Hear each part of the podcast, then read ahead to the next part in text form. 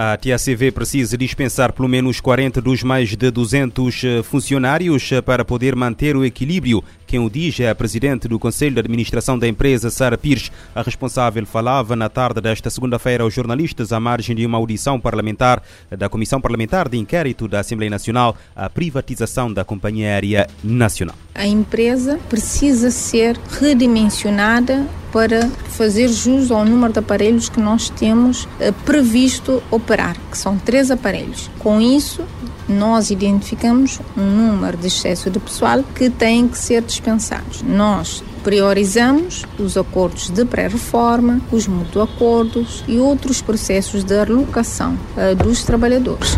Portanto, o despedimento será sempre em último caso. Sara Pires afirma que o maior desafio da administração da TACV é manter a companhia a voar, sobretudo neste momento em que a situação financeira da empresa veio a agravar-se com os aumentos dos preços dos combustíveis. Nomeadamente, o aumento do preço do combustível era algo que, quando nós elaboramos o plano de retoma e estabilização em dezembro do ano passado, era algo que nós não levamos em conta.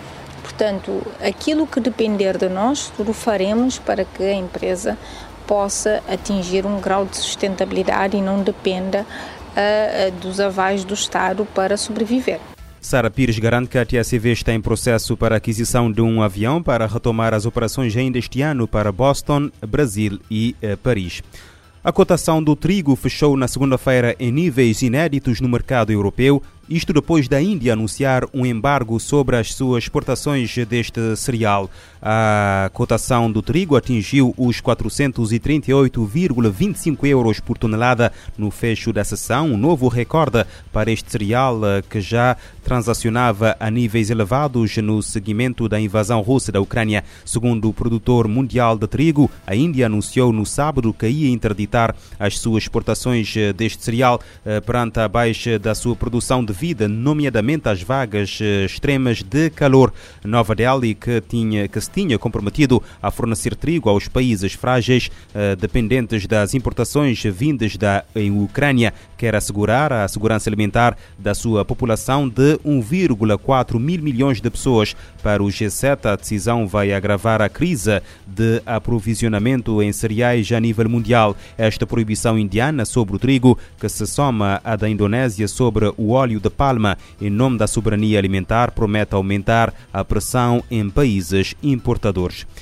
Em El Salvador, as autoridades uh, prenderam mais de 30 mil alegados membros de gangues desde que o presidente uh, Naib Bukele abriu uma guerra há 50 dias contra grupos criminosos acusados de lançar o terror. A polícia de El Salvador declarou na rede social Twitter que 536 terroristas foram presos no domingo, 50 dias após o início do estado de emergência. De acordo com a polícia, desde o início da guerra contra grupos acusados de terem cometido vários homicídios e extorsões, eh, foram detidas 30.506 pessoas. A ofensiva do governo contra os gangues teve início após uma onda de homicídios eh, que fez 87 vítimas em dois dias, no final de março, que as autoridades de El Salvador atribuem a estes grupos criminosos. A pedido do chefe de Estado, o Parlamento decretou um regime excepcional que permita a prisão sem decisão judicial e o aumento da pena de prisão para membros de gangues até 45 anos.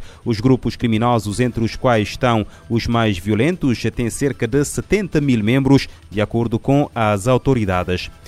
O mundo tem cerca de uh, mil milhões de pessoas com deficiência excluídas de tecnologias de apoio. Os dados constam de um novo relatório da OMS e da Unicef, apresentado esta segunda-feira a estimativa é que 3,5 mil milhões de pessoas precisem de cadeiras de roda, aparelhos auditivos ou, ou aplicativos que apoiam a, a comunicação.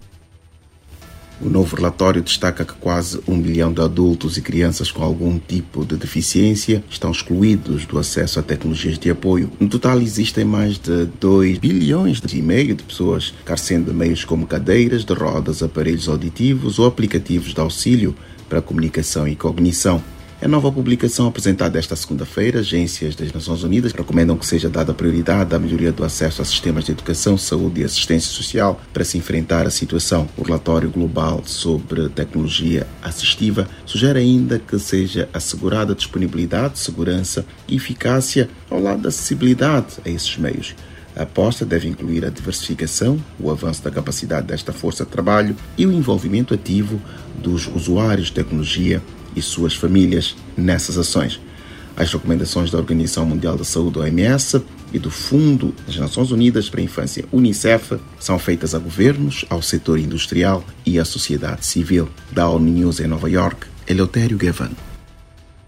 A ONU quer avanços para que todas as pessoas com algum tipo de deficiência beneficiem de serviços de educação, saúde e assistência social. Pelo menos 160 milhões de crianças realizam uh, trabalho infantil em todo o mundo. Os dados de, da Organização Internacional de, de, do Trabalho foram divulgados esta segunda-feira no arranque da quinta conferência para eliminar o trabalho infantil que decorre na África do Sul.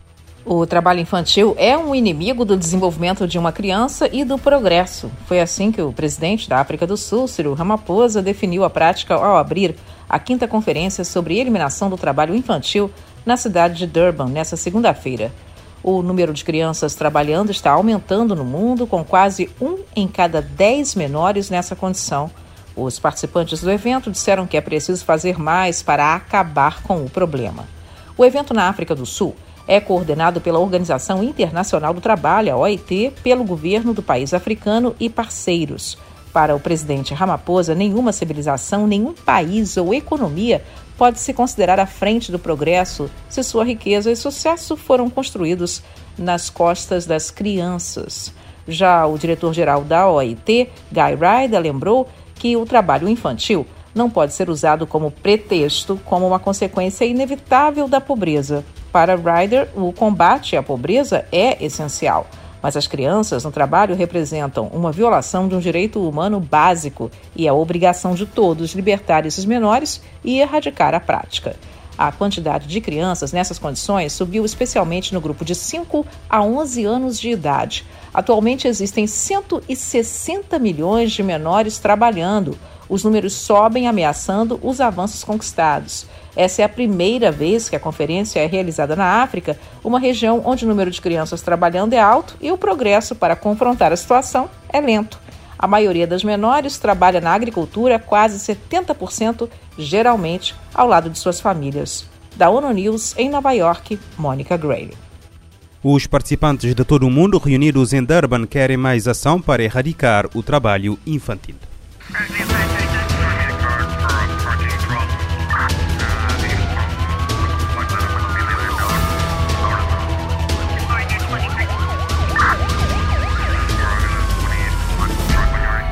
Este programa está disponível em formato podcast no Spotify e em radiomorabeza.cv.